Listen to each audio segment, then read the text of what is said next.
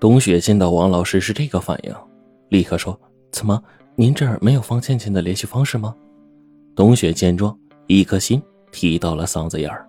“呃，那倒不是。”王老师摇了摇头说：“只是啊，你来晚了，再也见不到方倩倩了。为为什么？”“哎呀，方倩倩死了。”董雪大吃一惊，不敢置信的说：“方方倩倩死了？你能确定吗？”王老师点了点头。他他怎么死的呀？董雪继续问。王老师讲了一些自己所掌握的情况：高中毕业，方倩倩去深圳打工，一直在那儿定居。半年前的一个深夜，方倩倩被杀死在。卧室的床上，凶手没有留下任何痕迹，室内的财物分毫不少。此案诡异而蹊跷，警方仍在侦破当中。方倩倩性格内向，跟她保持联系的老同学很少。王老师也是前些天才知道相关情况的。听完王老师的介绍，董雪的心头的问号啊就更大了。方倩倩是半年前死的，她怎么可能和曾辉谈恋爱呢？想到这儿，董雪又问了一句：“王老师，零五届三班有搞过同学会吗？”王老师连连摇头：“没有。如果搞过同学会呀，他们一定会邀请我。”这一下更加证实了曾辉在撒谎。所谓的另寻新欢是虚构的，但是他为什么这样呢？几天后的一个深夜，董雪被急促的敲门声惊醒，打开门一看，站在门外的是对面的新邻居杨大妈。杨大妈刚搬来不到一个月，对董雪呀很是关心。小雪呀，有人在打你的主意，你要当心哦。杨大妈指了一下楼前的那片小树林，气喘吁吁的说。接着，她就讲了自己的发现：刚才她在上厕所的时候，路过客厅，无意间朝着楼下瞥了一眼，只见一个男子躲在暗处，正鬼鬼祟祟的盯着邻居家的卧室。董雪父母也在陕西，董雪呢，只身住在这儿。杨大妈怕他有危险，赶忙过来提醒。听到这儿，董雪问杨大妈：“呃，您有没有看清那个人的脸啊？”杨大妈说：“起先没有，后来呀，他走到亮处看手表，我就瞧清楚了。”董雪心头一喜，问杨大妈详细的讲一讲。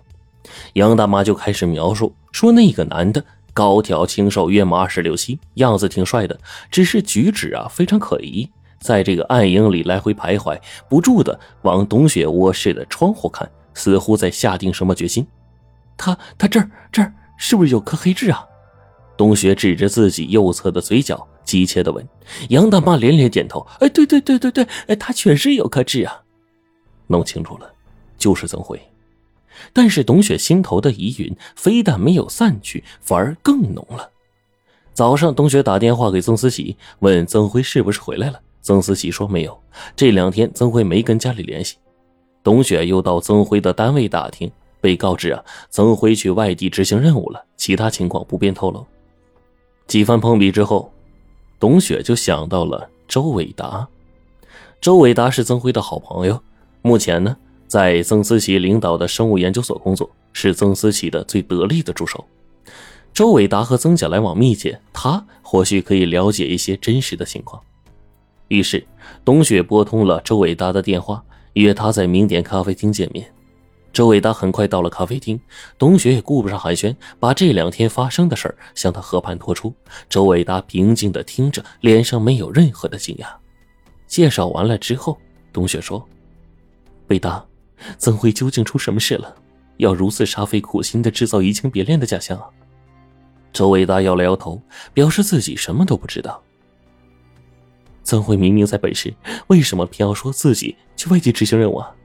曾雪继续提问，请周伟达帮忙分析原因。周伟达说：“我猜不出来，你应该去问曾教授啊。”董雪告诉曾伟达：“从种种迹象来说，曾思琪。”也没有讲实话，他在帮儿子撒谎，父子共同守着一个重大秘密，而这个秘密，哎呀，似乎非要瞒着我不可。沉默了良久，周伟达才开枪。他们这么做，是是为你好。为我好，什么意思？董雪紧盯着周伟达，周伟达避开了董雪灼灼的目光，把脸扭向了一边。伟达，你好像知道一些真相。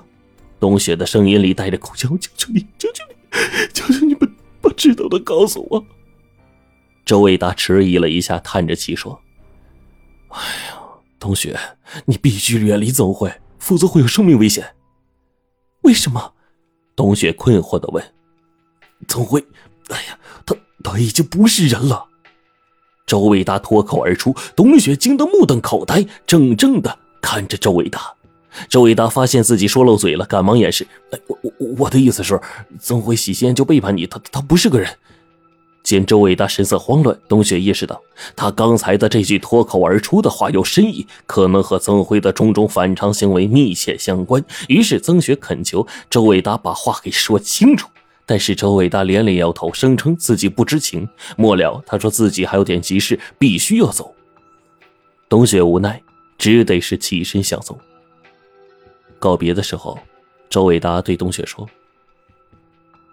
如果遇到危险。”请你立即告诉我，我会迅速赶来的。至于曾辉，你越早忘记越好。随后的几天，那句“他已经不是人了”在董雪的耳畔反复的回荡。联想到最近几次遇到曾辉都是在深夜，董雪不禁打了个寒颤。难道曾辉已经去世了吗？现在的他只是一个鬼魂？若真是这样，曾辉和方倩倩谈恋爱，倒也讲得通了。但是董雪马上否定了这种荒诞的猜测。人死万事休，这世上根本就没有鬼。连续几个晚上，董雪守在卧室的窗帘后，等待曾辉的出现。可是曾辉再也没有现身。在焦虑和疲惫的双重打击下，董雪病倒了，住进了医院。董雪的闺蜜徐莹闻讯，立刻赶来探望。董雪流着泪把曾辉的情况告诉了好友，徐莹听完之后啊，就觉得这事儿太诡异了。她绞尽脑汁想了一出引蛇出洞的计划。随即，徐莹凑在董雪的身边，如此这般说了一番。讲到最后，她得意地说：“只要曾辉还爱你，无论他是人是鬼，都会乖乖上钩。”董雪点了点头，决定依计而行。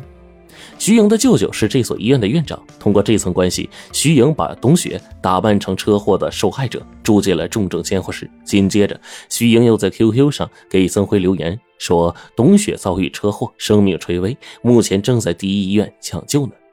做完这一切，夜幕已经降临，脑袋上裹满了绷带，鼻孔里插着氧气管的董雪躺在病床上，焦急地盼着曾辉的出现。徐莹则是扮成护士，守在一边。时间一点一点的过去，曾辉始终没来。临近午夜，徐莹是哈欠连天，趴在桌子上睡着了。就在这时，监护室的门被轻轻的推开了，一个修长的黑影从外面飘了进来。尽管室内的光线昏暗，但是董雪一眼就认出来，那个黑影正是曾辉。